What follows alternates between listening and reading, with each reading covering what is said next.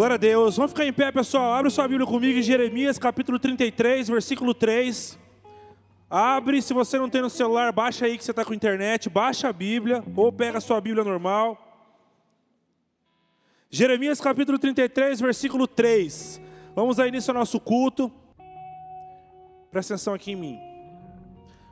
Todo culto eu falo. Um culto simples. Uma chave pode virar na tua vida e você pode ter a sua vida transformada. Então, quando o culto se inicia, não dá vacilo pensando em outras coisas. Só pense em falar com Deus. Coloque a sua atenção para aquilo que vai ser ministrado, para aquilo que está sendo falado, e a sua atenção em você contar para Deus aquilo que está doendo no teu coração. Deus ele tem a solução para o teu problema. Embora muitas coisas pareçam que não tem, pareçam que não tem solução, você pode ter passado tanto problema essa semana que a sua cabeça já está desacreditada de muita coisa. O único que tem a capacidade e o poder de mudar qualquer situação está aqui e ele pode mudar a sua vida. Então não entra pelaquela porta.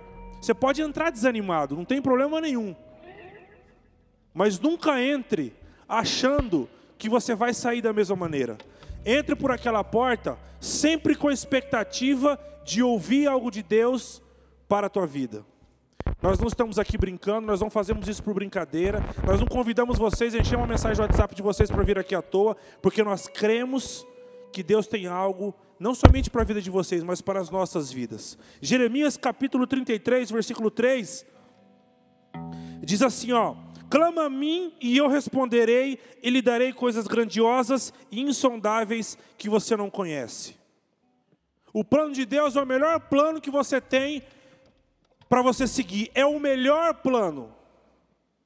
Nós falamos aqui que Deus tem algo para a tua vida, que Deus tem um plano, que Deus tem algo para fazer para você, e isso pode ficar vago na tua vida, e isso vai continuar vago, até que você dobre os seus joelhos e você comece a conversar com Ele. O que nós fazemos aqui é mostrar para vocês que Deus ele tem o poder de fazer, de mudar, de transformar, mas Deus ele tem a vontade de falar diretamente com cada um de vocês. Então aqui está falando, ó, clama a mim e responder-te-ei. Eu, eu estou te dizendo isso, mas a resposta do plano, a resposta da oração, a resposta do problema, você vai ouvir diretamente de Deus nas suas orações e nas suas intimidades com Deus. Eu vi um, eu vi um texto essa semana que eu falei, cara, eu vou ler para os caras porque isso é muito verdade. Nós pregamos uma coisa aqui, lá fora se prega outra. E toda a vida aqui, todo mundo que prega fala isso, e eu vou falar para vocês: se você dá valor para aquilo que está lá fora, você vai colocar sua vida no buraco, velho. O texto diz assim, ó: Bem-vindo ao século 21, onde o sexo fala mais alto do que o amor, onde as meninas têm mais medo de engravidar do que medo de Deus onde é normal trocar a família por um amor passageiro, aonde amar uma pessoa é ser besta, onde perder um celular é muito mais doloroso do que perder a sua virgindade, onde prova de amor é ficar mandando nudes no WhatsApp, onde querer conquistar uma menina ou menino é ficar falando safadeza no WhatsApp, onde pessoas torcem muito mais para um desconhecido ganhar o Big Brother do que torce para o amigo do lado vencer na vida de verdade. E é exatamente isso aqui que você vai ouvir, em outras palavras, se você não der ouvidos para isso daqui. É exatamente isso que você vê quando você vê postagens na internet do ator que você segue, do cantor que você ouve que não é cristão e das pessoas que você valoriza muito mais lá fora do que aquilo que está sendo dito aqui. Não há nada mais valoroso do que você ouvir o que Deus tem para você. Jeremias 33, 3. Então você vai clamar a Deus e Ele vai dizer para você o que é certo e o que é errado. Ele vai te responder aquilo que pode e aquilo que não pode. Não sou eu que defino isso. Não é o Jordan que vai cantar, a Evelyn que vai cantar, os meninos que vão cantar, que vai definir o que é certo e o que é errado na tua vida. Mas também não é uma blogueira que não tem nada na cabeça que fica falando besteira no YouTube e você segue ela. O que define o que é certo e errado é o que está aqui. O que define quando o sexo é bom ou mal é aqui. O que define uma forma de você conquistar uma pessoa de verdade é aqui. Não é mandando nudes, não é falando besteira. O que define que você tem que ter temor a Deus é aqui, ó. Então, mais uma vez, nós temos uma chance de depositar toda a nossa vida diante de Deus, e essa chance começa agora. Então você, eu vou te pedir para você fechar o teu olho no teu lugar. Você também, Fernando, você também, Galo, você todo mundo. E antes de nós começarmos o nosso culto, todos nós aqui, pede perdão para Deus por todas as coisas que você fez de errado se humilha diante de Deus nesse momento e começa a falar para Ele das coisas que você fez, não importa qual tenha sido o erro, a fala ou a atitude. Se você se entregar diante dele nessa noite, se arrepender, há perdão de Deus para a sua vida e para a minha. Não importa o quanto esteja doendo, não importa o quanto você esteja fazendo isso, o que importa agora é a intensidade da sua entrega, a maneira como você coloca a sua vida diante de Deus e que você clama a misericórdia dele sobre a tua vida. E após você fazer isso, você começa a falar: Deus, fala comigo nessa noite. Comece a entregar a sua vida e falar: Deus, o meu ouvido está aberto, o meu coração está aberto, a minha mente está aberta. Não me deixa sair daqui da mesma maneira que eu entrei. Não deixe que o meu coração saia daqui pesado, a minha mente culpada. Mas me livra, Senhor, de toda acusação e me coloca o teu espírito, Senhor, em mim e na minha vida. Entrega a sua vida para Ele, Senhor. Nós clamamos a tua misericórdia e o teu sangue sobre nós. Nesse início de culto, nós nos humilhamos diante do Senhor dizendo, Senhor, que nós fazemos tudo errado e ainda assim o teu amor permanece pronto para nos salvar. Traga a tua misericórdia sobre nós, Senhor, nesse dia. Tenha misericórdia de nós e fala conosco nessa noite. Tenha misericórdia de nós e receba o nosso louvor nessa noite, a nossa adoração. Não permita, Senhor, em hipótese alguma, que nós possamos sair daqui com conceitos errados da tua palavra, conceitos errados sobre o Evangelho, conceitos errados sobre aquilo que o Senhor tem para nós, mas tira todo o embaraço da nossa mente, todo o embaraço do nosso coração e traz a luz, a verdade do Senhor sobre a nossa vida.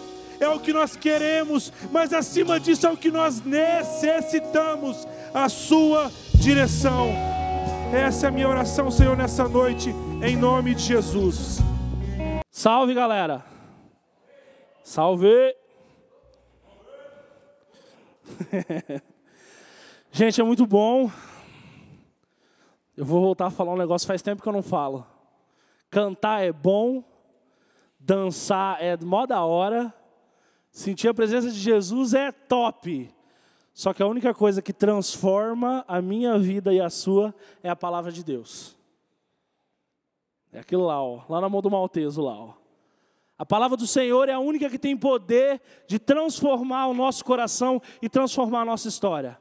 Uma música pode tocar, uma música pode te ajudar num momento triste, mas a única coisa que vai fazer, trazer transformação para a sua vida, para a sua casa, para a sua família, é a palavra de Deus. Amém?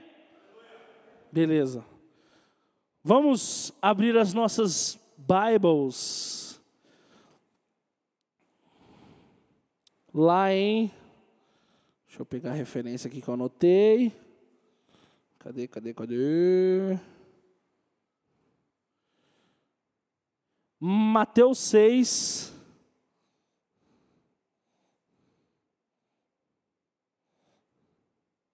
Mateus 6, 31.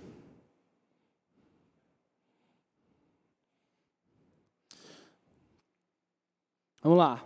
Portanto, não se preocupem dizendo: o que vamos comer, o que vamos beber, o que vamos vestir. Pois os pagãos é quem correm atrás disso, atrás dessas coisas. Mas o Pai celestial sabe que vocês precisam delas. Busquem, pois, em primeiro lugar o reino de Deus e a sua justiça, e todas essas coisas lhes serão acrescentadas. A palavra de Deus, ela transforma e ela liberta as nossas mentes. Esse texto, esse texto traz algo muito legal, eu gosto muito desse texto. Texto muito conhecido. E uma das coisas que muita gente a gente já viu por muitos anos, algumas pessoas tratarem esse texto de uma maneira errada, tratando esse texto usando buscar primeiro o reino de Deus e todas as coisas vos serão acrescentadas. Esse texto seria muito específico quando o texto está dizendo e todas essas coisas, ele está se referindo ao versículo anterior, que ele diz: não andem preocupados com que, dizendo o que vamos comer, o que vamos beber, o que vamos vestir. Nesse texto a gente está falando de necessidade. Nesse texto a gente está falando do imprescindível. E quando eu olho para esse texto falando da nossa vida financeira, falando da nossa, dos nossos dízimos e das nossas ofertas. Me vem, porque eu, eu gosto muito de, de imaginar a Bíblia, eu já falei para vocês isso. Eu gosto muito de imaginar a Bíblia nas situações como, ela, como, as, como elas acontecem. E eu parei para pensar nesse texto em relação ao, meu dízimo, à minha oferta. Quando a gente fala, pode sentar, gente. Quando a gente fala sobre o primeiro, a primícia, quando a gente ouve falar disso, normalmente a gente está querendo falar do melhor que nós podemos dar. É o melhor que nós podemos dar. Então, quando eu olho para a nossa vida financeira, muitos aqui já trabalham, alguns não trabalham, alguns dependendo dos pais, mas a maioria trabalha. E quando a gente olha para esse texto, porque o problema de grana é sempre esse. Eu casei agora, acabei de casar. E, velho, cara, eu vou falar um negócio para você. Eu vou falar um negócio para você. Nunca me preocupei tanto com grana igual agora. Mano, é um negócio assustador. A gente é em dois, eu e a Jaqueline, e cara, às vezes, às vezes você assusta. Às vezes você fala, mano, não vai dar. A conta não vai fechar. Não vai dar certo. E o mais louco é porque assim, a Bíblia e a vida com Deus, ela é literalmente o oposto do mundo. O mundo diz: retenha tudo que você vai ter. A Bíblia diz: dê e você vai ter. O mundo diz: seja sempre o primeiro, o número um, seja o melhor. E a Bíblia diz: aquele que serve, esse é o primeiro. Aqueles, todo mundo, todo mundo busca coisas, quer conquistar coisas, quer ser o melhor na vida. E o que, que a palavra do Senhor diz? Aquele que perder a vida por, por amor de mim, esse a encontrará. Lucas 24 fala de um texto, Jesus dizendo para os discípulos que eles seriam perseguidos com o tempo, e falando de nós também. E ele fala assim: é na perseverança que vocês vão encontrar a vida. Então, quando a gente olha para a palavra de Deus, a gente está dizendo que sempre o que o mundo diz, a Bíblia diz o contrário. Se o mundo diz retenha, a Bíblia diz dê. Se o mundo diz se isole, se proteja, a Bíblia do Senhor fala se doe. Então, quando eu olho para as minhas finanças, quando eu olho para a minha vida financeira, e eu penso nesse texto, eu tenho que pensar assim: Senhor, o meu primeiro pensamento tem que ser o reino de Deus. E eu tenho uma coisa pessoal em relação a esse texto assim: busque primeiro o reino de Deus e essas coisas serão acrescentadas. Beleza. O texto original. Eu eu gosto de imaginar esse texto nas diferentes áreas da minha vida. No meu relacionamento com a minha esposa, eu busco primeiro o reino de Deus. E aquilo que eu acho que é imprescindível para o meu casamento, o Senhor vai dar na minha vida profissional, eu dedico primeiro o reino de Deus e aquilo que eu acho imprescindível para a minha vida profissional, o Senhor vai dar. Quando nós honramos a palavra de Deus e o reino de Deus com as nossas atitudes, aquilo que nós queremos e que Ele sabe que é o necessário para nós, Ele vai nos dar. Então, todas as vezes que você for deixar o seu dízimo aqui, todas as vezes que você for fazer algo, lembre-se sempre disso, que em primeiro lugar, a sua mente, o seu pensamento, o seu objetivo, o seu propósito seja para glorificar o reino de Deus. A Bíblia diz que nós podemos fazer todas as coisas para a glória de Deus, e por mais estranho que possa, faz, possa parecer, é possível jogar Free Fire para a glória de Deus. É possível tocar numa roda de amigos para a glória de Deus. É possível ter uma atitude correta dentro do ambiente do seu trabalho para a glória de Deus. Então, todas as vezes que você for tomar uma atitude, que você for fazer algo, que o filtro que faz você tomar uma decisão seja glorificar o nome de Deus, eu garanto a você que esse versículo vai ser uma realidade na sua vida. Quando o filtro das suas decisões for honrar e engrandecer o nome de Cristo, aquilo que você julga ser imprescindível para a sua caminhada, o Senhor vai te dar. Você pode se colocar em pé? Vamos orar. Então, tudo que nós formos fazer, cada passo que a gente for dar, cada decisão que nós formos tomar, que tudo isso seja para a glória de Deus. Que o reino de Deus seja o filtro para nossa tomada de decisões. Então nós não vamos precisar nos preocupar com o que havemos de comer, de beber e de vestir, porque nós sabemos que nós temos um pai que zela pelos seus filhos. Só que esse texto está sendo muito claro. Ele zela por nós, Ele sabe o que nós precisamos, mas nós precisamos honrar a Ele. Uma grande prova disso é Jesus. Quando os discípulos falam para ele: Jesus, come. E Jesus responde: A minha fome, aquilo que me alimenta, aquilo que me faz levantar da cama, aquilo que me faz tomar um banho gelado todo dia e sair todo dia para o meu trabalho, sair todo dia para a minha faculdade, aguentar amigos que não são bons, aguentar patrão que, não, que é desonesto, aguentar ambientes aonde não condiz com quem você é.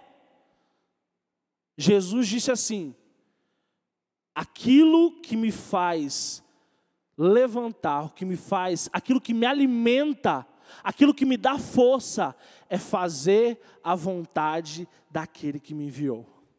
Então, tudo que você for fazer, indiferente do que seja, faça para a glória de Deus. Que o reino de Deus seja o filtro para suas decisões, seja o filtro para suas atitudes. Vamos fechar os nossos olhos. Pai, nós te agradecemos porque o Senhor é bom em todo tempo, Senhor, e em todo tempo o Senhor é bom conosco, Pai. Nós te agradecemos, Senhor, porque a tua palavra, ela liberta as nossas mentes, Senhor. A tua palavra tira as algemas das nossas mentes, ó Pai. Que o Senhor traga entendimento sobre nós, ó Pai. Porque nós sabemos que entender e interpretar a sua palavra, Senhor, vai nos dar vida em plenitude, Senhor. Nós te agradecemos, Senhor, porque, porque tudo que o Senhor faz para nós é porque o Senhor nos ama, Deus.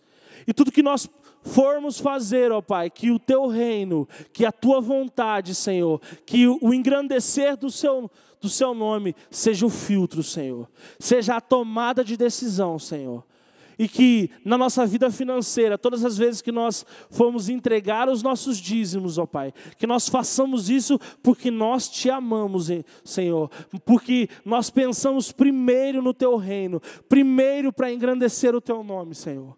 Nós te agradecemos, ó Pai. Abençoa cada um dos teus filhos que, tá, que está aqui, Senhor. Tra, traz entendimento sobre as nossas mentes, Senhor. Revela-nos revela a tua palavra, Senhor. Nós te agradecemos em nome do Senhor Jesus. Amém. Shalom, gente. Não, está meio baixo o microfone. Shalom, gente. Glória a Deus. Gente, o que é um ramo, né? Quero falar aqui um pouquinho sobre a vida de José. Vou pedir aqui para o Fernando colocar lá em Gênesis, capítulo de número 49, versículo 22. Gênesis 49, versículo 22. José é uma árvore frutífera, uma árvore frutífera à beira de uma fonte, cujos galhos passam por cima, né? Cujos ramos, cujos galhos passam por cima. Queridos, José é um ramo, queridos. Diga assim comigo, um ramo Diga comigo, Rambo. Diga bem alto, um, dois, três. Não é Rambo, é ramo. Né? Vamos lá, só os homens, um, dois, três. Só as mulheres. Vamos lá, para as mulheres, de novo, um, dois, três. Ramo, né? Então, queridos, o que, que é um ramo? Eu quero aqui hoje dar essa palavra para vocês, né? Um pouco disso eu falei semana passada, tenho falado porque tem sido uma revelação ao nosso coração sobre a vida de José. Até conversava com a Jaque ali um pouquinho antes do culto, especificamente depois a gente teve que tocar na vida de José, né? Porque algumas coisas, José é como você, é um adolescente que passa por estágios na vida, passa por circunstâncias, passa por problemas, tem os seus desafios como jovem adolescente, né? nas questões de família, nas questões sentimentais, nas questões de profissão, nas questões de recurso financeiro, tudo que você pensar, José passou por crise, não é? por dificuldades, mas ele alcançou a, um estágio em Deus extraordinário. A vida de José, olhe para mim, é uma vida para você se espelhar. Porque José, ele começa bem pequeno, evidentemente, mas chega na maior estatura de que uma pessoa pode chegar dentro de um país. Ele é o seu governante, ele é o seu administrador. Simplesmente pelo, por um fato, ei, um fato só: fidelidade. Diga comigo, fidelidade. Um, dois, três. Gente, vocês podem participar, que eu sei que vocês estão animados, daqui a pouco vai ter comida. Um, dois, três fidelidade. Olha, eu pastorei jovens durante tantos anos, é uma alegria, é o grupo gostoso demais de pastorear. Temos muitos desafios dentro deste grupo. Agora, ao mesmo tempo, é onde a gente vê literalmente a palavra de Deus se cumprindo. É onde a gente vê sendo moldado ali um vaso e que vai glorificar e exaltar a Deus. A gente vê jovens, eu acompanhei desde o, desde o namoro, noivado, casamento. Acompanhei na época de prestar o cursinho, de fazer o vestibular na época, depois fazer o SISU, depois se formar. Quanta coisa boa eu vejo na vida de um jovem. Acompanhei também os dias difíceis da vida do jovem, por exemplo, na perca de um pai, na perca de um avô, na perca de um parente querido, né? tantas fases que a gente vê acontecendo na vida de uma pessoa. Agora, uma das coisas lindas é ver um jovem comprometido com Deus, porque o céu é o limite. Ei, o céu é o limite. Coisas extraordinárias, você pode ser simplesmente a pessoa que vai mudar a condição da sua família. Acho que você não entendeu isso aqui. Você pode mudar a condição inteira da sua família. Você acha que o Neymar mudou a condição financeira da família dele? Acho que sim. Não é só um pouquinho, né? Melhorou um pouquinho mais, né?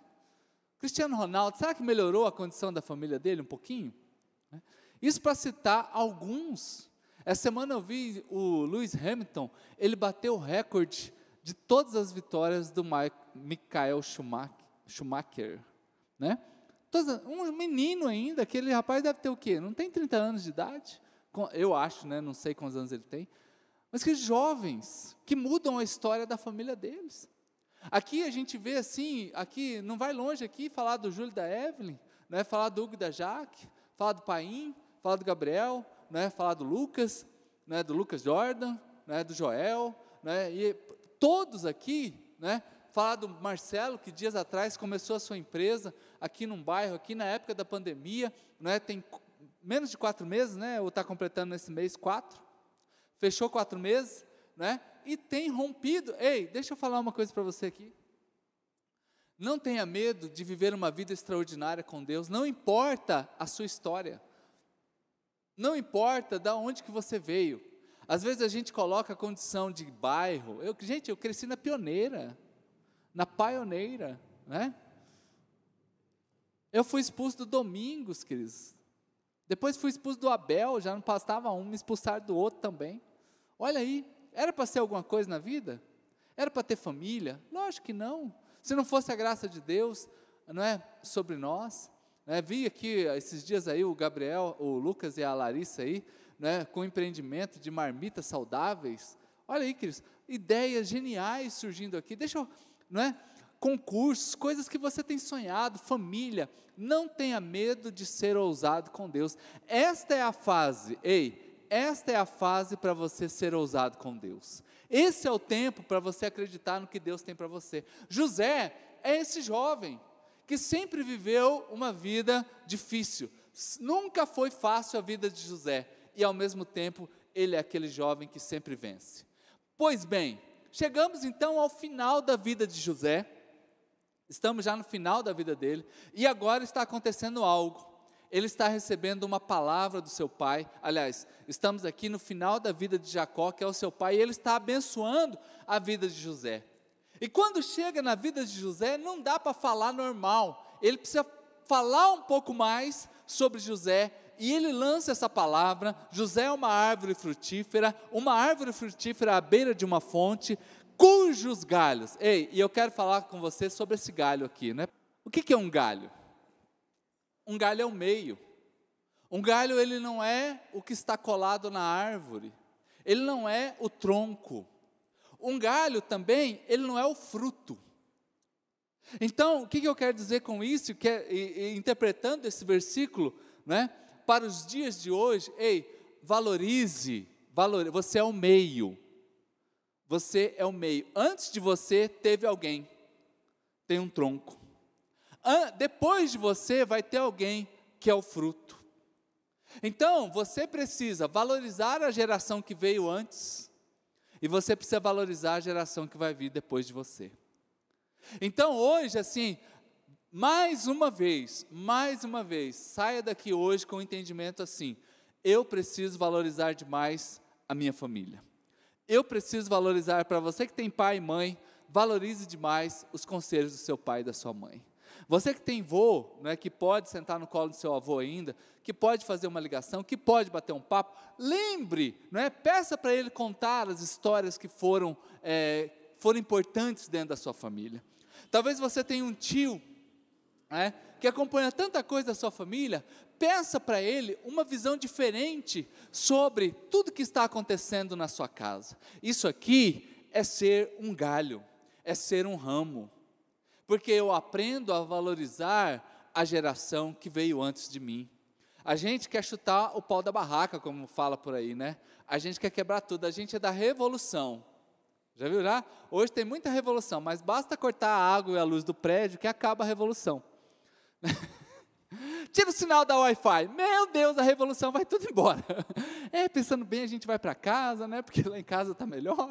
Vamos, vamos revolucionar o mundo lá de casa, né? Gente, ó, hoje a gente vive uma geração das pessoas que não sabe valorizar o que aconteceu antes. O que, o que, que já rolou, né? Hoje, por exemplo, assim, para a gente ter esse culto aqui nesse momento, só lembrar você que a gente começou, por exemplo, com Júlia Evelyn, né? cuidando de um culto lá no prédio, lá na, na Rua Montese, número 26, se eu não estou enganado, número é 26. A rua é Montese.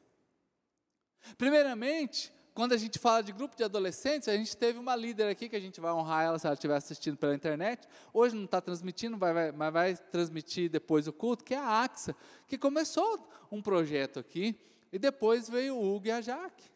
Né? São pequenas sementes, mas a gente está lembrando aqui da onde que a gente veio. Estão entendendo, queridos?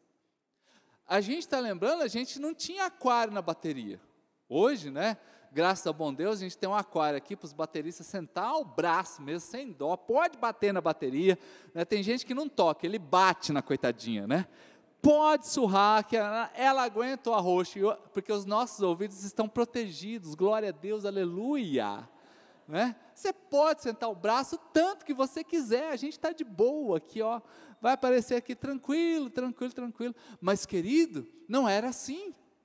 Não era assim. A gente começou, né? É, primeiro num prédio de zinco. Então, imagina essa bateria num prédio de zinco. Imagina a barulheira que não era. Aí foi melhorando, foi melhorando, e chegar nesse nível que está aqui hoje. Então, assim, as coisas valorize, valorize. Às vezes os nossos pais têm a saga, nós somos aqui do Mato Grosso do Sul, a saga do pantaneiro sofrido. Né? Aquela saga, né, que acordava de manhã, ia tirar leite, o pai batia com reio de tatu, né, com aquele, o pai era bravo, a mãe era brava, tinha que carregar poste no lombo. Quem nunca ouviu uma história de desgraceira dessa aqui, hein? Né? Olha, talvez seja um pouco diferente, mas é quase a mesma coisa. E aí a gente fica assim, ah, que conversinha fiada, que não sei o quê. Irmão, ei, adolescente jovem que está aqui, valorize essa história. Porque isso aqui é ser galho, isso aqui é ser ramo, porque eu sei que chegou alguém aqui. Ei, chegou lá na empresa que você vai trabalhar, né? Vou dizer uma coisa para você. Um dia sua mãe vai perguntar para você, filho, você já fez o seu currículo VIT? Não tem um infarto na hora, tá? É que ela está só perguntando se está na hora de você trabalhar. Você já pensou em entregar um currículo? Gente, o dia que seu pai ou sua mãe perguntar assim, você já pensou em entregar um currículo? É que está na hora de você trabalhar. E essa frase um dia vai chegar. É, essa um dia chega, né? Um dia vai chegar. Então, valorize esse tempo que você está passando hoje. Isso aqui é ser ramo. Isso aqui é ser ramo. Aqui na igreja nós temos essa liderança tão linda, tão competente que está aqui, né? E eu sempre honro esses meninos, né? Tanto os dois casais, o Júlia e a Evelyn, né?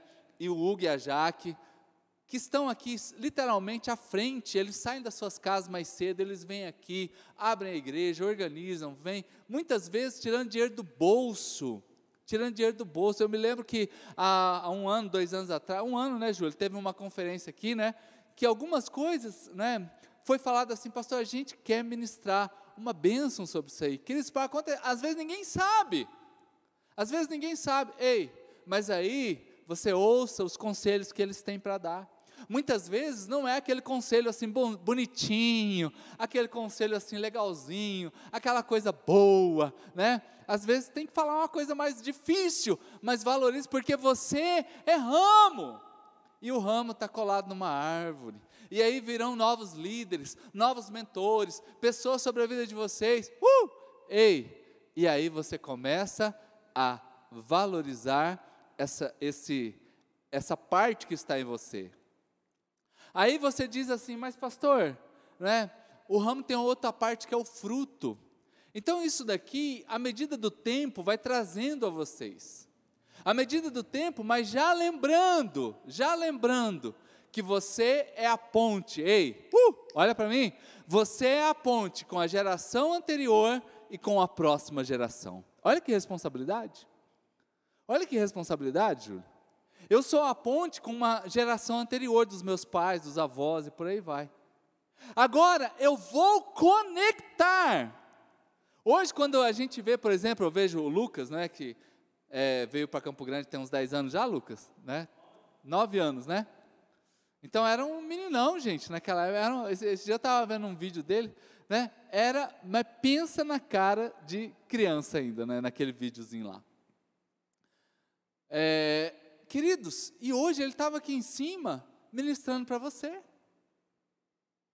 Ele é a ponta. Ele é a nova ponta que começa a se conectar com idades de 13, de 14, de 15, de 16, de 20 anos. Olha como é que isso aqui é real. Daqui a pouco, no lugar que você trabalha, né? Já viu como é que é? Os mais velhos de empresa sempre sabem como é que funciona. Então, olha como que isso é realidade nas empresas. Quem já trabalha aqui sabe. Quando chega um novato, Ó, conversa com o fulano de tal lá, porque ele sabe como é que funciona aqui, ele vai te passar os bizu. Não é assim? Porque você é a ponte agora que conecta a empresa com aquele novo modo de viver um trabalho. Agora nós estamos falando do reino de Deus, gente. Então você é a ponte que conecta com esse novo fruto que está lá na sua escola, que está lá no seu cursinho, que está lá na universidade junto com você. Você é a ponte que vai conectar essa pessoa a Deus. Você é a ponte que vai conectar essa pessoa, como foi bem dito aqui, amar a palavra. Você pode fazer qualquer coisa para Deus, mas o foco sempre será glorificar e exaltar e bendizer o nome de Deus. Então você sai daqui, daqui a pouco você é a ponte. Você é a ponte que liga Jesus a um novo fruto, aos seus colegas, sabe? Os seus grupos de WhatsApp, os seus grupos de Instagram, os seus grupos de Telegram, as pessoas que talvez não colocam os pés ainda na igreja, mas você está aqui. Por que você está aqui? Porque um dia alguém te convidou, porque a sua família te trouxe, mas você está aqui hoje e amando estar aqui, porque eu tenho certeza aqui que a grande parte que está aqui não está aqui obrigado não está aqui porque alguém ficou batendo em cima para você vir, não. Você resolveu vir simplesmente por um amor que você tem a Cristo, e quem acredita nisso, aplauda Jesus bem alto.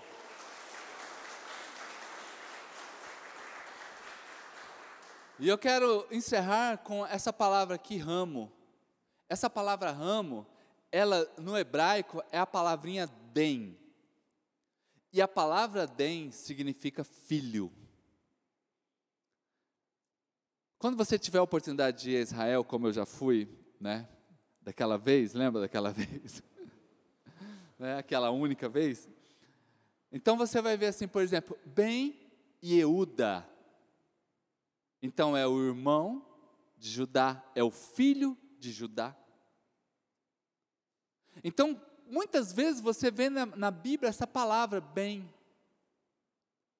Então, quando está falando assim, você é um ramo, ei, você é um filho. Você é um filho. Você está geracionalmente conectado com Deus. Você está geracionalmente conectado com a sua família.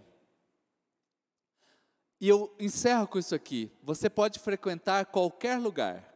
Você pode frequentar um açougue, pode frequentar uma escola, pode frequentar uma universidade, pode frequentar o shopping, pode frequentar uma loja, mas olha só, família, você pertence. Diga assim comigo, família. Vamos lá, um, dois, três. Família, eu pertenço. E o Ministério de Adoração é, já pode vir aqui, né, que nós vamos celebrar a ceia também. Olha só, queridos, quando está falando assim, José, você é um ramo, está dizendo assim, José, você tem família. José, você tem família. Você pertence a um lugar. Igreja, hype. Uh! Ei, este lugar você não frequenta. Uh! Ei, este lugar você não frequenta, esse lugar você pertence. Família eu pertenço. Sua família tem defeito? Tem? Até família novinha, né, de um mês, tem alguns defeitinhos já? Tá vendo? Agora, vai deixar de ser família? Não. Sabe por quê? Porque eu pertenço. Então, quando eu pertenço, não importa os defeitos, eu estou juntos. E aqui é lindo o trabalho que o Hugo e a Jaque têm feito, desse lance das comidas, da comunhão. Comida simples, aqui ninguém. Já teve caviar aqui, Hugo? Não? Não teve sushi ainda? Não. Não teve sushi. Deixa eu perguntar, comida chique aqui. Fala aí, uma picanha. Teve picanha? Não assaram a picanha ali, não? Não? Ah, na sua casa, você come sushi? Não, né? Na sua casa, você come picanha todo dia? De vez em quando lá no Fernando, eu sei que rola uma picanha lá. Ei, na sua casa, como que é o nome daquele sorvete bem legal que tem aqui na cidade? Dali ou Dali? Sésamo, oh, a gente é chique. Já, já falou que mora lá na Pioneira, né? Dali. Já está se entregando já. Eu tô pensando. Né, os outros, eu já, eu já, eu conheço Dália. Ah, meu pai. Ó. Então deixa eu falar para você. Aqui na igreja, quando tem sorvete é Dali. Quando tem, tá? Aqui não teve ainda não. Uh! Agora sabe o que é o legal? Comendo galinhada, macarronada com salsicha. E tem uns que falam salsicha, salsicha. Ainda assim é família. Ei, e é bom estar tá aqui, né? E não é igual em casa? Então, igreja é um lugar para você pertencer. Você vai frequentar outros lugares. Agora, aqui e a sua casa, você pertence. José, você é um galho você pertence a essa árvore. E pronto, acabou. Ah, mas eu quero ser da outra árvore. Dá para tirar um galho e colar na outra árvore?